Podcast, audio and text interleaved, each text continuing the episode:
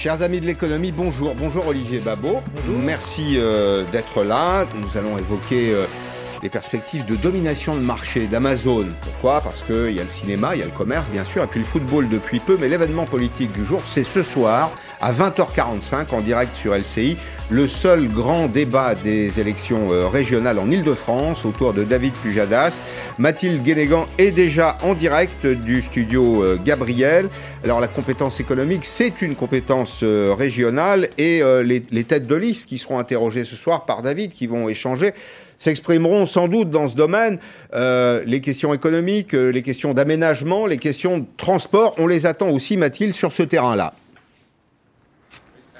Oui, absolument. Ils se sont tous préparés et il y a différents profils. Alors, il y a les candidats euh, qui ont choisi de maintenir leur déplacement aujourd'hui. Par exemple, Laurent Saint-Martin, le candidat de la République en marche, débattait encore ce matin sur l'économie en Ile-de-France.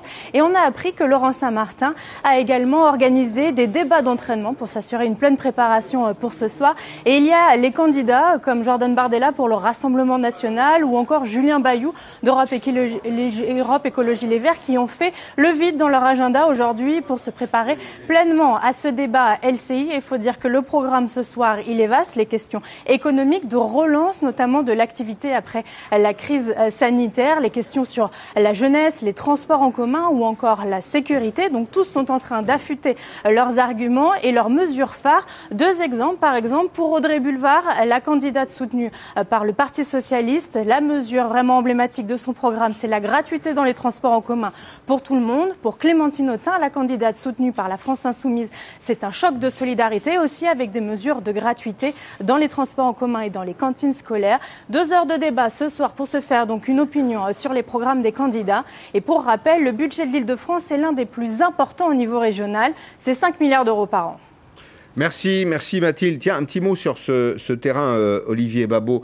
En Ile-de-France, le passager transporté, je parle de transport en commun, ne paye que 25% du coût total de, de production. Est-ce que la gratuité, la gratuité totale, c'est une bonne idée selon vous?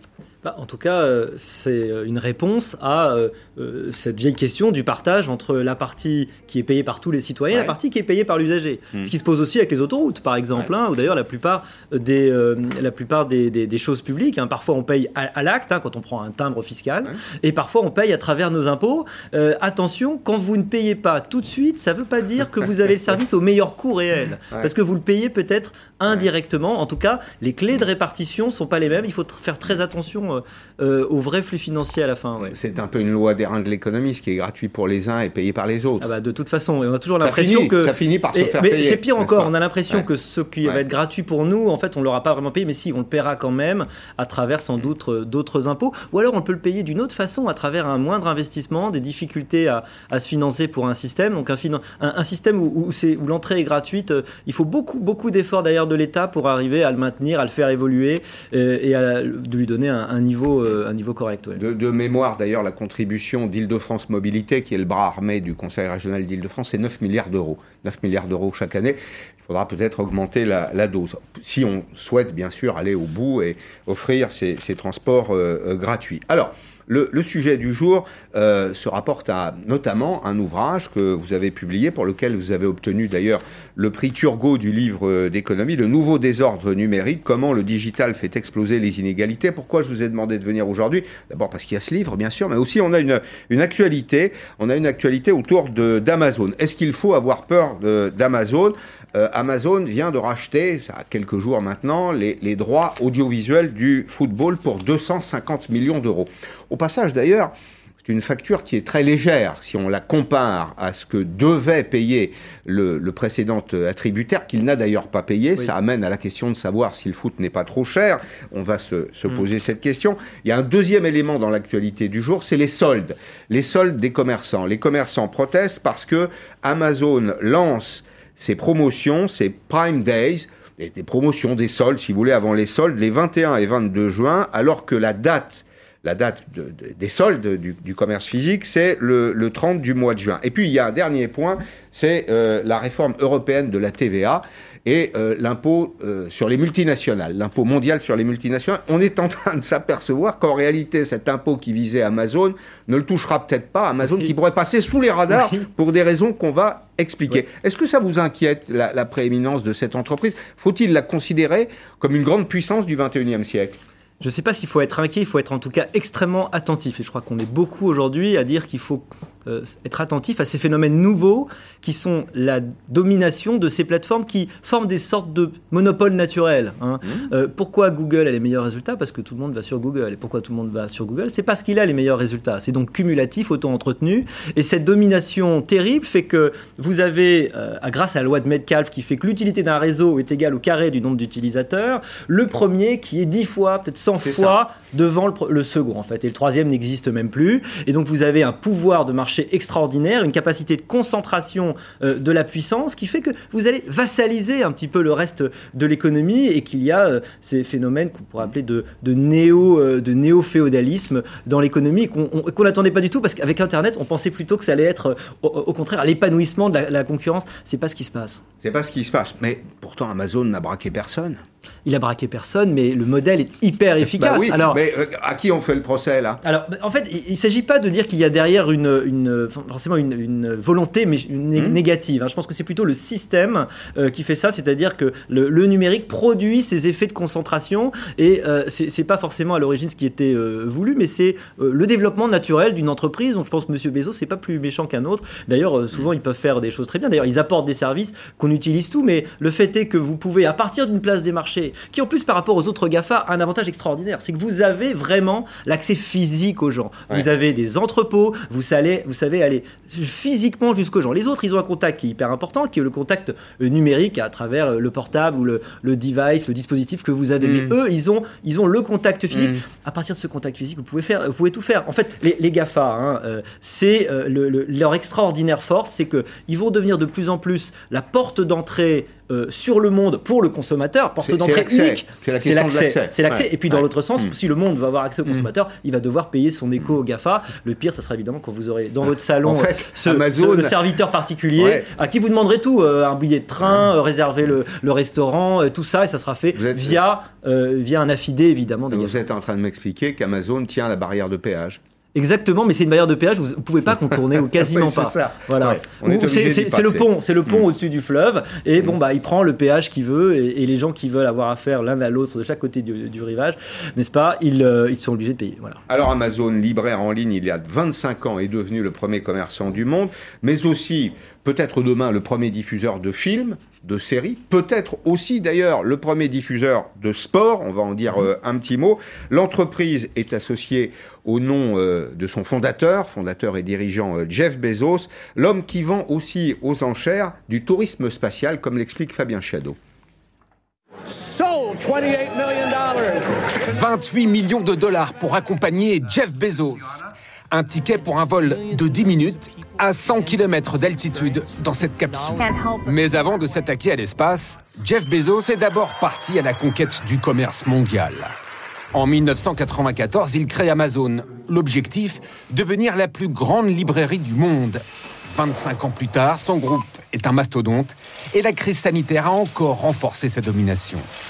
Progression record du chiffre d'affaires en 2020, plus 83 milliards d'euros. La fortune de Jeff Bezos s'envole, 170 milliards d'euros, une première dans l'histoire. Amazon proposait à ses clients de tout acheter n'importe où, n'importe quand. Il ajoute désormais des contenus divertissants et des événements sportifs en direct. En France, Roland Garros et la Ligue 1 de football. Le signe qu'ils achètent par exemple les droits du foot, ça montre qu'ils ne sont pas non plus totalement en confiance dans la fidélisation des, des consommateurs français. Ils ont besoin de rentrer un peu plus dans les foyers euh, des Français. Ça, ça montre qu'il y a encore un potentiel de croissance énorme pour Amazon chez nous. Le groupe vient également de racheter 7 milliards d'euros les studios MGM pour mettre la main sur la saga James Bond et l'ensemble du catalogue de 4000 films. Alors, il faut dire deux mots d'Amazon et du, football. C'est un peu inattendu, sauf pour ceux qui ont suivi Roland Garros, en partie, d'ailleurs, sur euh, Amazon. C'était pas mal du tout, je C'était pas mal du tout. C'était plutôt très bien. Pour 2021-2024, mmh. c'est une campagne complète de, de droits euh, audiovisuels. Amazon a obtenu le droit de diffuser 80% des matchs de football du championnat professionnel, qui s'appelle en France euh, mmh. Ligue 1 Uber Eats, pour 250 millions d'euros par saison. Mmh. Je, je, vous ramène au précédent marché. Il avait porté les droits télé du du, football français à 1 milliard d'euros. Et finalement, on voit qu'il y a une espèce de déflation. Alors, qu'est-ce qui a convaincu la Ligue de football qui organise, qui est attributaire? C'est très compliqué en France, parce que la compétence est celle du ministère, du ministère des Sports, qui délègue euh, à la Fédération française de football, et puis il y a une subdélégation à la Ligue de football professionnel. C'est un, la solidité financière d'Amazon. Regardez ces chiffres. C'est des chiffres à tomber par terre. En réalité, ce sont les chiffres des performances d'Amazon. Alors, 660 millions d'euros de droits audiovisuels par an pour le football, mais surtout, pour Amazon, 125 milliards d'euros de chiffre d'affaires pour le dernier trimestre de l'année dernière, un bénéfice net à 7 milliards de dollars, une trésorerie à 66 milliards de dollars. En, termes de, de, force, ils, sont, ils, sont, solvables. On n'est pas très, très inquiet. Voilà, non, il n'y a pas de quoi être inquiet. Et puis, il y a aussi le fait que Canal Plus entretenait de mauvaises relations avec la Ligue de football. Ça fait un total à 666 millions d'euros. C'est euh, une, une mainmise, y compris sur les activités de spectacle, de, de loisirs. Ça peut aller très loin, selon vous? Vous avez cité les droits sportifs, vous avez cité évidemment aussi les films.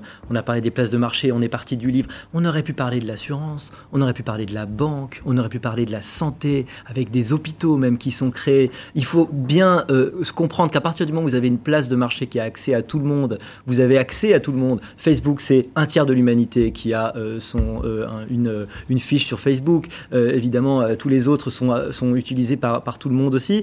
Vous avez un pouvoir qui vous permet en fait de vendre tout de vendre tous les services dont vous avez besoin à partir du moment où vous avez accès à la personne et l'accès c'est fondamental. Donc euh, euh, dans, dans, les films, hein, on, se demandait mais pourquoi ils ont créé euh, Prime Video hein? Bah, C'est uniquement parce que vous avez besoin de faire venir les gens. C'est fondamental. Il faut que les gens passent du temps. Il faut que les gens aient, le, aient le, le, réflexe de venir chez vous et pas ailleurs. Parce que s'ils ils vont tout le temps sur Facebook, à la fin ils finiront par, par, acheter sur Facebook parce que Facebook va vouloir vendre des choses aussi. Donc en fait il faut arriver à attirer et la meilleure façon d'attirer c'est de lui vendre les spectacles qu'il aime. Et on sait très bien depuis longtemps dans les chaînes payantes qu'il faut du cinéma récent, du, contenu de qualité et évidemment le sport. Et donc c'était assez logique qu'ils finissent par acheter le sport. Alors ce qui est mieux, c'est que maintenant Canal Plus euh, bah, n'a pas envie de payer là pour le reste et que c'est tout le modèle traditionnel euh, du financement du football qui est remis en cause. Alors ce sont des entreprises, les clubs de football, j'en parle très peu dans cette émission, mais on va les considérer comme des, entreprises qui ont des ressources.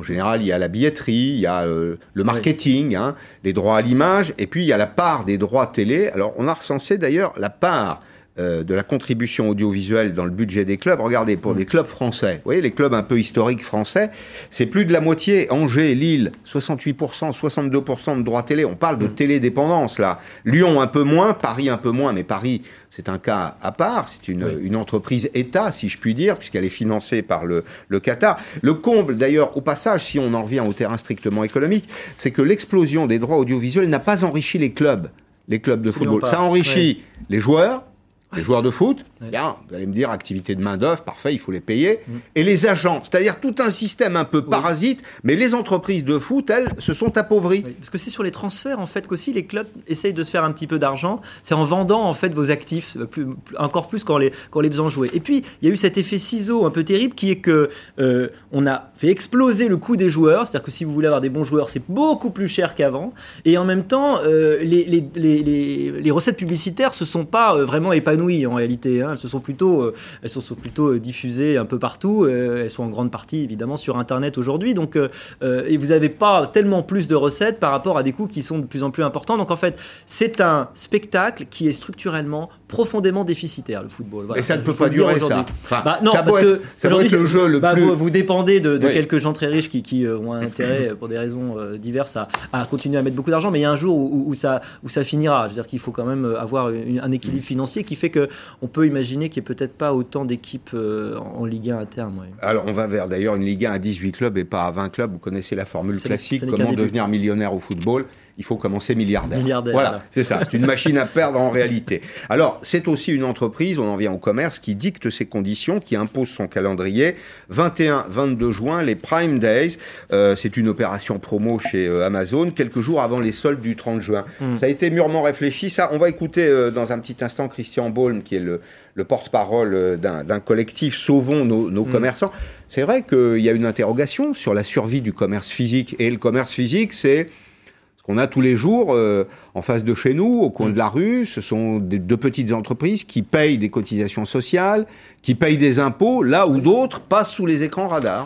et, des impôts locaux, et qui créent des emplois évidemment locaux. Et puis vous avez un deuxième problème qui est en effet que ces places de marché, euh, comme Amazon, c'est aussi des endroits où des vraies entreprises, des vraies entreprises aussi, arrivent à vendre. Sauf que vous avez là cet effet de contrôle qui est extraordinaire. Vous connaissez la, la blague qui circule dans la Silicon Valley, hein, quel est le meilleur endroit pour enterrer un corps euh, réponse sur la deuxième page des résultats de Google. Parce que de toute façon, personne n'y va jamais. Bah, c'est à peu près pareil. Quel est le mm. meilleur endroit pour enterrer un produit? Probablement mm. sur la, la, deuxième page des résultats d'Amazon. Ça veut dire que vous allez choisir, vous, Amazon, et on sait très bien qu'en réalité, l'algorithme, euh, il est complètement opaque. On ne sait pas qui va décider, ce qui va être montré. Et tout le, tout le, le, soupçon euh, des autorités anti-concurrents, enfin, anti, enfin, pour la concurrence, hein, justement, c'est que derrière, vous allez manipuler l'algorithme pour faciliter eh bien, vos propres produits, vos propres services, un peu comme YouTube pour Google. L'acheteur, lui, il n'a aucun soupçon.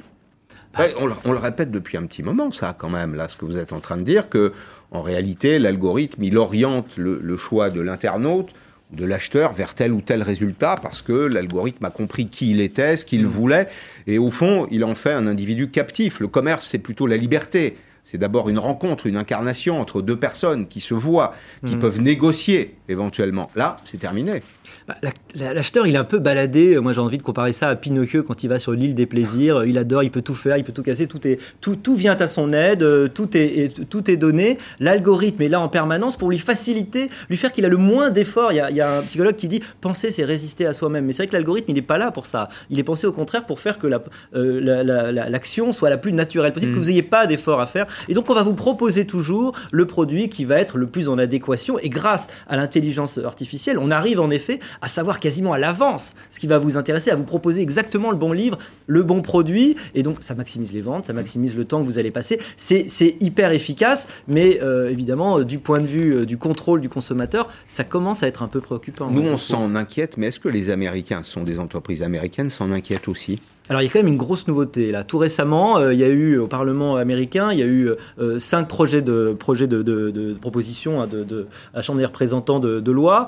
Bon, il y en a deux qui devraient pouvoir passer sur la portabilité des données et puis sur euh, l'augmentation des moyens des, des, régulateurs. Bon, après il y en a d'autres beaucoup plus compliqués qui commencent à dire mais est-ce qu'il faudrait pas séparer les activités Par exemple, est-ce qu'il faut vraiment permettre à Google d'avoir YouTube, mmh. sachant que dans les résultats de Google, vous allez favoriser les résultats de YouTube, mmh. avec évidemment la monétisation à la clé. De la même façon, est-ce qu'il aurait fallu, est-ce qu'on aurait dû autoriser Facebook à acheter Instagram? Bah, C'est une vraie question. Et aujourd'hui, on commence à se dire que peut-être qu'on a été un petit peu naïf. Le problème, c'est que les marchés pertinents, comme on les appelle chez les spécialistes qui réfléchissent, hein, vous savez, à la concurrence, les marchés pertinents sont plus du tout les mêmes parce qu'aujourd'hui, avec euh, une euh, place de marché, bah, vous pouvez servir à peu près n'importe quoi. Encore une fois, ils sont partis des bouquins et là, on est extrêmement loin. On est extrêmement loin des livres avec Amazon. C'est un défi pour les autorités de concurrence. Le, le marché pertinent, euh, quand on examinait la concurrence en France, c'était le marché français.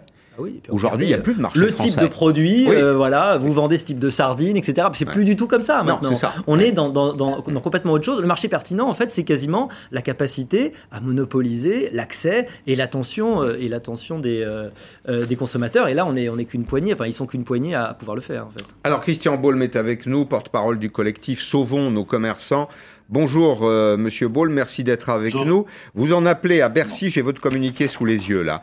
Les fédérations de commerçants demandent une réunion d'urgence à Bercy. J'en reviens aux soldes. Hein. Les soldes, on les a repoussés. Il faut, faut, le rappeler, on les a repoussés à la fin du mois de juin, au 30 juin. Et il y a cette opération Prime Day chez Amazon, 21-22 juin. Vous dites, en réalité, euh, l'entreprise Amazon va siphonner le pouvoir d'achat des Français avant qu'on puisse faire nos, nos propres offres en, en solde à la, à la fin du mois. Quel est l'écho que vous recevez à Bercy? Alors pour l'instant c'est compliqué, euh, il n'y a pas beaucoup d'écho. Mais c'est surtout parce que depuis des mois, pour pas dire des années, nous demandons à Bercy une équité fiscale. On mhm. commence par là, l'équité fiscale dans tous les systèmes de commerce. Et puis après, on va dire que on peut pas servir Amazon de nos impôts, de leur prêter de l'argent pour qu'ils s'installent dans une région, pour qu'ils créent des emplois concurrentiels qui n'ont pas les mêmes charges que les nôtres. Mmh. Alors, on, est, on tourne en rond sur le sujet. Il paraît que c'est plus écologique de transporter un colis de 100 grammes, euh, mais qui a euh, éventuellement euh, un quart de mètre cube euh, de volume dans une camionnette parce qu'on a promis de le livrer en, en 24 heures. Il y a, y a plein d'incohérences dans le système. Mmh. Nous, nous dépendons d'un système réglementaire. Les promos, les, les soldes mmh. sont très réglementés. et Amazon fait ce qu'il veut. Chaque fois qu'on annonce quelque chose, eux, ils viennent faire quelque chose. Parce que, comme toutes les entreprises capitalistes et libérales, et très attaché au monde libéral, comme notre gouvernement, eh bien, euh, mmh. tous les coups sont bons, tous les coups sont permis pour faire de l'argent. Mmh. Mais vous en appelez à Bercy, euh, j'allais vous dire, au nom de quoi adressez-vous aux législateurs? Au fond, Amazon n'est pas hors la loi aujourd'hui. Vous voyez le sens de ma remarque? Ben, euh, Amazon fait des périodes de promo euh, qui sont concurrentielles et je vous rappelle que Amazon ne 98% des commerçants qui vendent sur mmh. Amazon ne sont pas assujettis au système de TVA. Mmh. Donc 1 milliard 500 millions ça coûte à l'État français. Donc ça nous coûte de nos impôts 1 milliard 500 millions. Puis je vous rappelle qu'Amazon vit essentiellement de la revente des données beaucoup plus que de la vente des articles. Mmh. Donc ils peuvent faire n'importe quel prix ça les intéresse pas les résultats commerciaux. Hmm. Et pourtant, ils ont de très bons résultats commerciaux. Un mot d'Olivier Babot sur la, sur la question du, du, service. Restez avec nous, Monsieur Beau. Mais sur la question des services, c'est vrai que c'est une entreprise qui, aujourd'hui, offre une gamme de services extrêmement large, avec parfois euh, des politiques euh, de prédation en termes de prix. On sait quelle a été la politique d'Amazon, ça a été mmh. d'acheter des parts de marché. Pendant très longtemps, d'ailleurs, les actionnaires de l'entreprise ont été assez silencieux. Mmh. Ils ont accepté de perdre de l'argent. Le pari, c'était pas de réussir tout de suite, c'était de mettre la main sur le marché du monde. Mmh. Une fois qu'ils y seront parvenus, c'est vrai que bah, ils ont toute l'attitude pour pratiquer leur propre prix. Mais c'est un choix. Absolument, comme d'ailleurs peut le faire euh, Uber ou Netflix, ou ces, ces problèmes de ces plateformes qui doivent très très vite être le plus gros possible parce que winner takes all, le gagnant prend tout, c'est comme Highlander. Comme Highlander, hein, il, peut, il peut en rester qu'un. Hein, Et donc il faut être celui-là le plus rapidement possible. Mm. Alors euh, effectivement, il y, a un problème de. Enfin, il y a, y a, une question de, de, diversité des activités qui fait que vous allez pouvoir financer euh, certaines activités déficitaires et donc vous allez avoir des prix qu'on pourrait appeler prédateurs pendant que vous en avez d'autres qui sont extrêmement rentables. la rentabilité principale d'Amazon, c'est Amazon Web Services en fait, hein, c'est-à-dire le cloud. Hein, c'est ce, ce, ce, qui à l'origine avait été développé, on loge voilà, on loge données. qui a été développé pour aider la place de marché. En fait, c'est devenu un vrai, pro, un vrai service à soi tout seul, et c'est là qu'ils font leur rentabilité. On parlait tout à l'heure de l'imposition à 15%. Paradoxalement, Amazon a une, une, une, imposition qui est inférieure à 10%, hein, une, une rentabilité nette, pardon, qui est inférieure à qui 10%. Est à 6,6%. Voilà, et donc exactement. Donc en fait, ça veut dire que mm. théoriquement, ils seraient même pas assujettis à l'impôt sur cette activité. Mm. Et donc euh, bon, euh, et pour les pour les, les, les, magasins, disons clairement que malheureusement, les problèmes de magasins n'avaient pas commencé.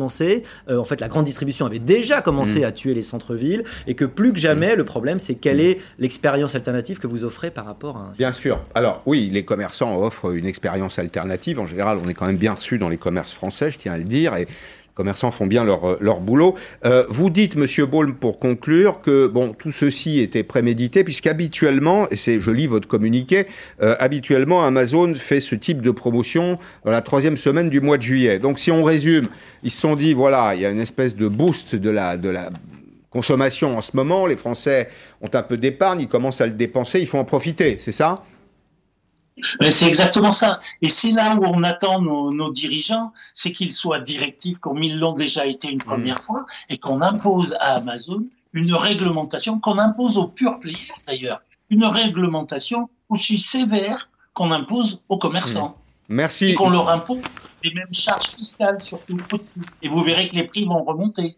Certainement. Merci beaucoup, euh, Christian Baulm. C'est vrai que quand on ne paye pas d'impôts, on le réintroduit dans les prix. Enfin, on rend l'avantage aux clients mm. et c'est comme ça qu'on gagne des parts de marché. Il y a un sujet de concurrence équitable. Hein. C'est exactement comme pour l'audiovisuel où vous aviez d'un côté euh, des, euh, des, plateformes qui n'étaient pas sujettes à la, à la, chronologie des médias et aux obligations de financement et, et, à des tas d'obligations que les télévisions, elles, traditionnelles, ont. Alors qu'en fait, de plus en plus, mm. d'un point de vue publicitaire, vous êtes quasiment sur le même marché. Donc en fait, vous pouvez pas faire une course avec un gars qui a un boulet au pied et l'autre qui a des super chaussures. C'est pas possible. Il y a un mm. moment donné où il faut que la course se fasse à égalité. Donc c'est vrai, fiscalement, en termes de réglementation mm. d'obligations, il y a un moment donné, il faut qu'on soit, euh, qu'on soit euh, à égalité pour qu'on soit cohérent en tout cas. Si on veut parce que c'est l'enjeu si on veut préserver nos villes. J'en parlerai d'ailleurs tout à l'heure de nos villes avec Pierre-André de Chalandard, le patron de Saint-Gobain, qui vient de publier le défi euh, urbain.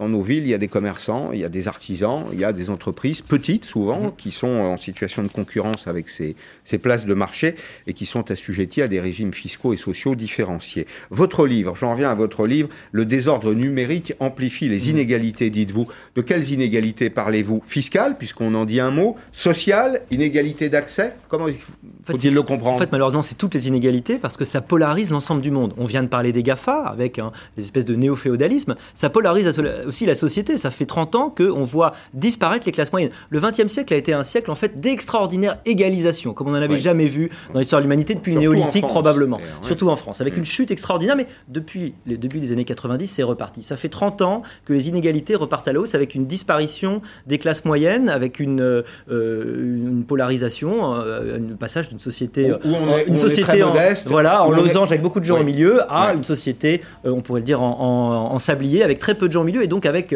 une très grande difficulté à passer de l'un à l'autre. Et en fait, le numérique accroît, ça. soit votre soit votre travail en fait est connecté à, à, ces technologies. Et donc, vous avez plus de, de productivité grâce à ces technologies. Vous êtes beaucoup plus efficace, vous gagnez plus, vous pouvez travailler d'ailleurs de n'importe où. Et pour vous, c'est vrai que le 21e siècle est, est semé de et c'est formidable. Mm. Alors que si votre travail n'est pas en lien avec ça, aussi au contraire, il est remplacé, pire encore, par les technologies, si vous êtes éloigné de ces technologies aussi encore, si vous êtes dans l'électronisme, eh bien tout devient plus difficile, vous êtes de plus en plus loin du marché du travail, de l'employabilité, et le chômage aujourd'hui, c'est celui d'abord, malheureusement, des non qualifiés. Et plus ça va, plus ce siècle qui se développe, et on est quasiment à la fin du premier quart, est un siècle qui devient exigeant cognitivement. C'est-à-dire mhm. que vous devez être euh, de mieux en mieux formé, vous devez vous former toute la vie, et si vous ne l'êtes pas, ça devient de plus en plus difficile. Voilà euh, la, polarisation qui est en train de se Un de mes invités, il y, a, il y, a, quelques jours, Christian Saint-Etienne disait il faudrait enseigner le codage à l'école, un peu comme une langue vivante.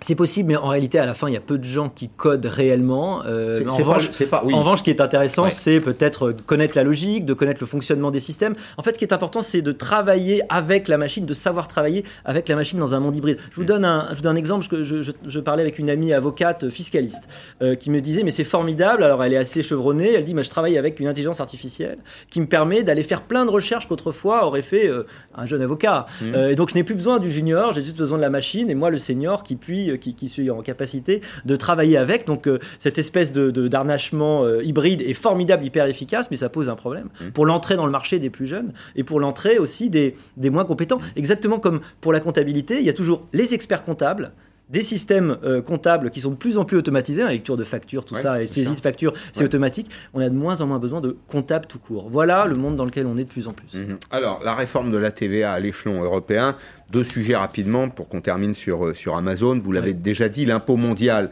L'impôt mondial a été conçu, pensé et devrait être réalisé pour frapper précisément ces entreprises qui échappent à tout contrôle aujourd'hui, qui sont un peu des entreprises extraterritoriales. Et puis on s'aperçoit quand on rentre dans le détail, alors là une fois de plus on va pas faire le procès de Jeff Bezos, c'est ceux qui ont rédigé le projet qui sont en, en, cause, qui disent, bon voilà, des entreprises qui font plus de 750 millions d'euros de chiffre d'affaires, mhm. qui vont payer des impôts pays par pays, si ces entreprises réalisent un bénéfice supérieur à 10%. Or, Amazon, Amazon très malin, est à 6,6%. Pourquoi ils sont à 6,6% Parce que parce qu'ils réinvestissent mhm. une grande partie de, des profits. Et puis il y a la réforme de la TVA à l'échelon européen. Là aussi, on voit que finalement, on est très peu équipé sur le plan juridique pour euh, euh, faire face à ces entreprises qui sont très agiles, j'ai envie de dire, euh, la taxation mondiale euh, des GAFA est une idée d'avenir et qui le restera. Hein, euh, et qui, malheureusement, sans doute, hein, parce mm. qu'il y, a effectivement un, vrai problème. Mm. En tout cas, on va probablement avoir du mal. Déjà, on était parti de plus haut que ça. Hein. Au départ, Biden, il voulait 21%, et puis en interne, entre 21 et 28. Le problème, c'est que Biden, il n'a pas du tout les mains libres aux États-Unis. Il y a le Congrès, qui est en grande partie républicain, et il peut pas imposer n'importe quoi. Donc, on est descendu à 15%. Puis même ce 15%, alors, il y a un principe qui me paraît intéressant, c'est de dire on va taxer euh, là sur l'endroit de consommation. Et en effet, pays ça c'est pays, c'est la pays par pays sur l'endroit de consommation parce que le problème du numérique, c'est que vous pouviez avoir des profits qui étaient faits sur des consommations qui étaient faites 9000 km plus loin. C'est bien ça le problème tel qu'il se pose. Alors qu'on était sur des notions euh, traditionnelles de il faut un, un, établissement stable, etc. Mais ça, c'était le 19e siècle, c'est terminé maintenant. On est complètement dans, dans, autre chose. Donc ça, c'est on essaie de mettre à jour un petit peu mmh. ça. Mais qu'est-ce qu'on voit? On voit que le Royaume-Uni commence à dire ah oui, il faut pas que les services financiers soient, soient concernés. Bah oui, parce qu'il y a quand même la City de Londres. Et ils mmh. aimeraient quand même que ça puisse. Les pauvres, maintenant qu'ils sont tout seuls, en plus, il faut qu'ils protègent ces choses-là. Il y a, il y a euh, aussi l'Irlande qui dit mais attendez. Euh, Moi, je vis de ça. Voilà, euh, vite ça. bon, ils vont à 12,5, ils sont pas très très loin. Mmh. Les Pays-Bas paraissent plutôt pour. Enfin, je pense que quand même, ça va être un peu difficile. Puis la Chine, de toute façon, et ailleurs. Donc un impôt mondial qui est pas mondial, déjà, ça commence probablement à mal partir. L'idée est bonne, le principe est tentant, mais je pense qu'il y a de loin de la coupe aux lèvres, on n'y est pas du tout. Merci beaucoup Olivier Babot, président fondateur de l'Institut euh, Sapien et auteur donc de cet ouvrage Le nouveau désordre numérique chez, chez Odile Jacob. Je ne sais pas si c'est une journée Odile Jacob, je vais recevoir Pierre-André de Chalandard, le défi urbain. Monsieur de Chalandard, c'est le patron d'une entreprise française qui s'appelle Saint-Gobain. Saint-Gobain, c'est une entreprise qui est inscrite dans l'histoire, l'histoire de France. On dira deux mots de la Galerie des Glaces, parce que euh, du château de Versailles. Tour à la Défense d'ailleurs, Saint-Gobain, toute, toute, neuve. Il y a une tour, il y a une tour toute neuve. C'est une entreprise qui pense euh, à la ville, à l'aménagement de notre notre espace de vie. Il y a beaucoup de marques hein, dans le, le portefeuille Saint-Gobain que vous devriez connaître, que vous avez peut-être même utilisé. On va se demander comment rendre la ville aimable et enviable dans 4 minutes. À tout de suite.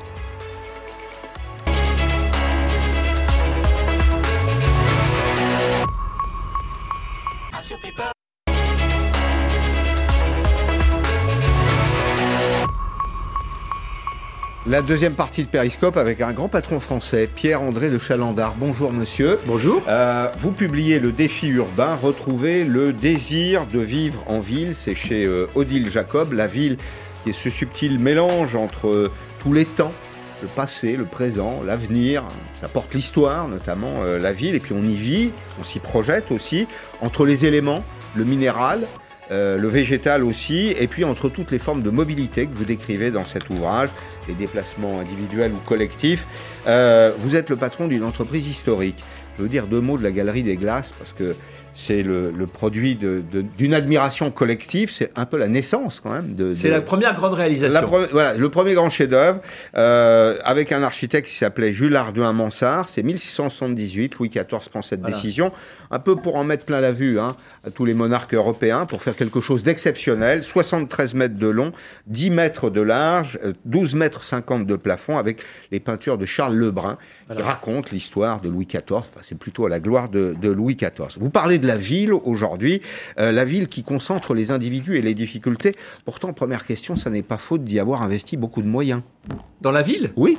Mais parce politique de la ville. Mais parce que si vous voulez, la, la ville, euh, c'est c'est au départ, hein, je me suis amusé à raconter l'histoire de la première ville euh, euh, en Mésopotamie il y a 5000 ans, Uruk. La ville, ça, ça, elle a existé à partir du moment où les gens commençaient à, les, les humains ont, pas eu besoin d'être en permanence en train de chasser ou de, ou de cueillir, donc ils pouvaient parce passer du temps à faire autre chose. Et donc euh, la ville, c'est le, c'est un lieu de regroupement, c'est la fête, c'est la civilisation, c'est la culture. Après, c'est le commerce, c'est les affaires. C'est donc donc la ville, c'est c'est la vie en fait. Hein. Et donc c'est l'histoire. La, la, civilisation s'est faite dans les villes. Vous parlez de, de Byblos. Euh, dans votre, votre ouvrage, qui est une petite ville, un port libanais, qui, est le, la ville des Phéniciens. Oui, la, ville des Phéniciens, c'est le, le commerce. dans toute, toute, euh, toute, la Méditerranée. La ville, donc, c'est le, le, point de départ de la création de valeur, d'une certaine façon. Aujourd'hui, 55% des habitants de ce monde vivent dans une, dans une ville. Et, ce sera beaucoup plus dans, dans, 30 ans. Et ce sera beaucoup plus dans 30 ans. On a tout intérêt à réfléchir à ah, ce qu'on veut faire, la façon dont on veut organiser la ville, et c'est l'objet d'ailleurs de votre ouvrage. Et vous retracez c'est d'ailleurs un siècle de démographie urbaine. En 1900, de 1950 à 2050, c'est très spectaculaire la croissance. 750 à 6 milliards. 750 millions d'individus vivaient dans une ville en 1950 c'est pas le bout du monde, hein, 1950, c'était il y a peu de temps, et 6 milliards et demi, et vous dites que les 600 plus grandes villes du monde produisent 60% du PIB mondial. C'est là que les choses se font. Oui. Et c'est aussi, c'est ça le deuxième, le problème, c'est aussi sur 2% de la surface de la Terre, 70% des émissions de CO2. Ouais. Alors comment on fait? Alors vous, votre entreprise, pourquoi vous réfléchissez à toutes ces questions? Parce que votre entreprise, elle travaille autour, les matériaux. Euh, elle travaille autour de notre habitat. Voilà. Hein c'est les matériaux. Et donc vous êtes dit à quoi doit ressembler la ville de demain? C'est bien d'y mettre un peu d'argent. Il faut aussi penser aux gens. Voilà. Et, donc, il faut que l'habitat soit à la fois euh, confortable et durable. Mhm. Et d'ailleurs, les deux peuvent aller de pair. Hein. et donc, on va. Alors, après, la question, c'est euh, si la ville aujourd'hui, elle, elle, est devenue aussi, elle est, plus tellement un objet de désir, elle est synonyme un peu de pollution aussi. Et puis avec la pandémie, hein, si vous voulez, elle a été synonyme d'anxiété parce que les maladies se, diffusent plus. Donc il y a une espèce de d'anxiété face à la ville. Est-ce qu'on va partir tous à la campagne? Ah, Je crois pas. Il y a euh, euh, Alphonse Allais disait parce que l'air y est plus pur, donc on n'a qu'à mettre les usines à la campagne. Hein. ça, Règle, règle pas le problème. Donc euh, il faut essayer de. Alors après, est-ce qu'on peut, est-ce qu'il faut tout, tout casser, tout recommencer? Mm. Hein, je ne crois pas. Hein, les exemples de villes à partir de rien, ça n'a pas été formidable. Les, villes nouvelles du général de Gaulle, euh, ça n'a pas été euh, formidable. Hein. les gens n'ont pas très envie d'y rester. Non, parce que, et puis parce qu'elles ne sont pas complètes. elles sont pas. la, seule grande ville nouvelle qui a été formidable, c'est probablement Saint-Pétersbourg. Mais il n'y en a pas beaucoup. Mm-hmm. Et là, là aujourd'hui, il y a des villes nouvelles qui se créent énormes en Chine, je suis, en Corée. Je ne suis pas, pas complètement convaincu. Mm. Donc en fait, il faut partir de l'existant. Et donc, il n'y a pas une solution à votre. Il n'y a pas une solution. Il faut partir de l'existant, mais il faut, il faut plus de mixité, il faut plus de campagne dans la ville, j'allais dire, plus que de la ville à la campagne. Hein. on, a un de, on, a un problème de, déplacement, de mobilité en même temps. Si vous mettez des arbres, vous ne mettez pas des immeubles. Eh vous ben, éloignez. Ah, on peut faire les deux. On peut faire les deux, plus regardez Haussmann à Paris. Mmh. Hein, on a fait à la fois euh, tous les grands quartiers haussmanniens et tous les parcs. Bon, je pense qu'on va dans les différentes villes euh, avoir plus de végétal. Euh, on peut avoir des terrasses. Hein. Euh, on va avoir du. Il faut densifier un peu certains endroits pas trop, hein, mais aujourd'hui Paris, de toute façon, c'est plus Paris, c'est le Grand Paris, si mhm. vous prenez. Mhm. Il faut densifier un peu, je pense, et il faut mettre beaucoup plus d'espace vert on va réduire dans les villes, on va réduire la place de la voiture. Ça va donner de la place d'ailleurs. Hein. Euh, alors, euh, euh, il faut le faire intelligemment et progressivement. Les habitants dans les différentes grandes villes où il se passe tous la même chose, quelquefois ils ont l'impression que ça va trop vite. Donc c'est un peu pénible. Mhm. Mais on met la charrue avant les bœufs. Mais à long terme, c'est sûr qu'on va avoir moins de, on aura des, on aura de la mobilité douce, hein, on aura moins de mobilité. Et donc on va gagner de la place. Et il faut il y a un concept que j'ai trouvé très intéressant, qui est d'un sociologue qui parle de la ville du quart d'heure. C'est-à-dire, en gros, dire qu'il faut qu'on ait un peu tout ce dont on a besoin près de chez soi. Donc, c'est des, des, quartiers, c'est un peu comme Londres, hein, quartier. Ouais, ça veut dire, oui, mais enfin, Londres, vous avez quand même, euh, on travaille très loin de là où on, on peut travailler loin de. Oui, c'est vrai. Et, donc je pense qu'il faut falloir remélanger les habitations, les, les bureaux. Alors on ne sera pas forcément, tout le monde habitera pas à côté de... Mais il faut essayer de, de sortir de ce... Et d'ailleurs, la pandémie nous a montré hein, pourquoi le télétravail est populaire en ce moment. Parce que le nombre de gens qui passent deux heures par jour dans les transports, c'est pas deux heures euh, extrêmement productives. Non. Euh, il commence, à, il commence à faire un peu chaud là en France en ce moment. On est confronté à un problème de réchauffement. Il est plus durement ressenti dans les villes ah parce que l'univers est très minéral, parce que au fond ça fonctionne comme une cocotte minute. Hein, une, une, ville, ça concentre la chaleur le jour puis ça la restitue la nuit. Vos équipes, est-ce qu'elles pensent à ça? Comment vous travaillez pour rendre la ville et la vie en ville plus agréable Alors d'abord, si vous voulez, il faut améliorer. Alors ça, c'est le mode sujet de, Saint-Gobain. Hein, nous, on, sait, notre, but, c'est de faire des matériaux qui permettent d'avoir un habitat, et d'ailleurs pareil pour les bureaux, qui soit à la fois mieux d'un point de vue énergétique, Hein donc, euh, des, et donc, euh, on a besoin de moins de climatisation mmh. on est, et ou, moins de, puisque vous parlez du chaud, moins de chauffage, mais il soit plus confortable avec une température plus harmonieuse, meilleure acoustique, meilleure qualité de l'air et plus de modularité. Qu'est-ce qu'on a vu aussi avec le, le confinement hein? C'est que les gens, euh, chez eux, bah, ils ont besoin d'un espace de travail qui n'est pas forcément là tout le temps. Ils, ont besoin de modularité. Mmh. Et nous, on est beaucoup dans la construction légère chez Saint-Gobain, hein, la plaque de plâtre, euh, l'isolation, donc des matériaux. Donc la modularité, c'est aussi un gros sujet sur lequel on travaille. Mhm. Voilà. Alors après, au niveau des, de l'ensemble des bâtiments et de l'urbanisme, nous, c'est pas notre métier, mais enfin, on travaille avec des architectes, des urbanistes,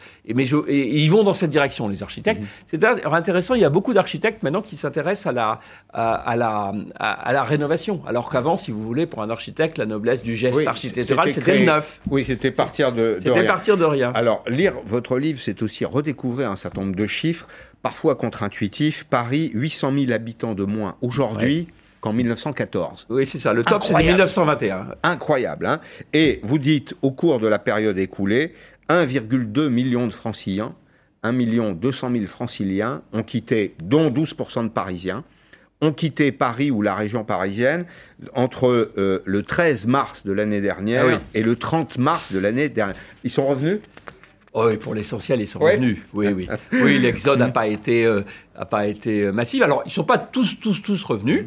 Hein, mais quand même, beaucoup ils sont. Et c'est un peu une des questions que j'essaie de voir. Est-ce qu'il va y avoir un exode? Alors, on, on dit qu'il y a des villes moyennes qui vont euh, grandir. Ouais, ou- À votre avis? Euh, il va y en avoir un peu, mais ça va pas être majeur.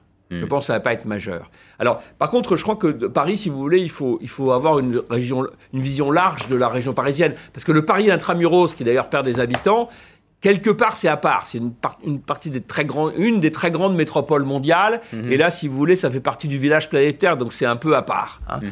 Mais si on traite le sujet de, du Grand Paris ou de la région parisienne, euh, on peut faire plein de choses. Hein. Euh, euh, euh, on peut réaménager. Et, et c'est autant de villes moyennes, j'allais dire, qu'on peut mettre à l'intérieur de, de la francilienne, en gros.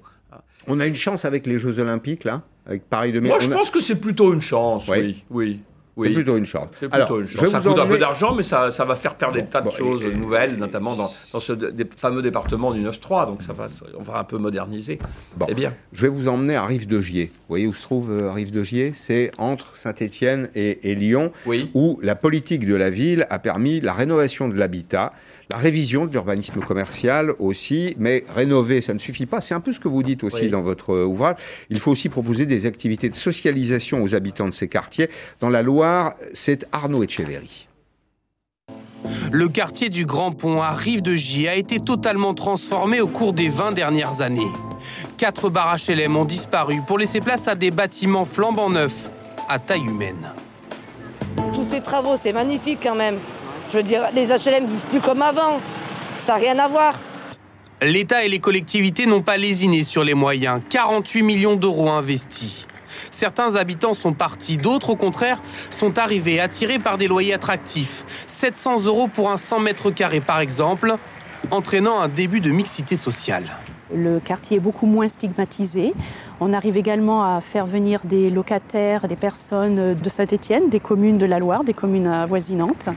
L'autre changement au quotidien, c'est ce petit centre commercial installé au cœur du quartier et inauguré en février dernier. Les gens étaient très demandeurs de pouvoir refaire toutes leurs courses à proximité de leur, euh, de leur domicile, donc c'était très attendu. Une petite révolution, car pendant des années, le commerce de proximité s'était limité à une boulangerie et une boucherie. Vous trouvez tout, c'est ça? Tout, Ah, il y a tout, tout, tout, il y a de tout. Il y a tout. hein. De tout. De tout, pas encore. La ville aimerait faire venir un opticien et un boucher. Mais pour l'instant, elle n'y parvient pas. La faute à une image de quartier difficile dont elle a du mal à se défaire. La délinquance. Cela reste l'un des gros points noirs. La police a beau se montrer, les vols avec violence, les cambriolages ont fortement augmenté ces dernières années. Selon le nouveau maire, il y a une explication. On n'a pas suffisamment investi dans le social. On a bien travaillé sur les bâtiments, on installe un centre commercial, mais on n'a pas pensé à la vie des habitants. Et la vie des habitants, c'est des activités sociales, culturelles, sportives, de l'entraide, de la solidarité. Et ça, ça n'a pas été au cœur de, la rénovation urbaine, donc c'est c'est dommage. Oubliez également les services publics. Les permanences sociales comme la CAF ont disparu et la poste n'est ouverte que deux heures par jour. Créer de l'activité, attirer les entreprises, c'est l'immense défi qui attend le nouveau maire. Aujourd'hui, dans le quartier du Grand Pont, un actif sur trois est au chômage. Voilà, ces deux chiffres pour, euh, pour terminer. La, la ville, les villes consomment 78% de l'énergie dans le monde et, comme vous l'avez dit tout à l'heure, elles, euh, elles émettent 70% des gaz à effet de serre. En fait, la ville, c'est un tout, comme on vient de le voir là. Ben oui, la vie, c'est très intéressant, votre, votre exemple. Ça montre bien qu'il faut, il faut retrouver le désir de, Oui. hein, de, de- de Réenchanter vivre en ville, la ville. réenchanter la Ouais, ville. Ouais. il n'y a pas qu'un moyen, c'est plein d'expériences euh, différentes. Mais je crois qu'il y a ce concept de mixité, qui est, euh, euh, de mixité urbaine qui est, dans- est évoqué dans cet exemple est, est très très très intéressant. Moi, je n'ai visité quelques expériences comme ça à Meaux. Il y a des choses très intéressantes qui sont faites aussi. Et, et il faut, il faut, euh, voilà, il faut, il faut réenchanter la ville. Bon. Pierre-André de Chalandard, le défi urbain, retrouver le désir de vivre euh, en ville. Euh, c'est paru chez Odile Jacob. Peut-être une bonne nouvelle aussi pour vous. Euh, c'est une prévision réajustée de la Banque de France en termes de croissance.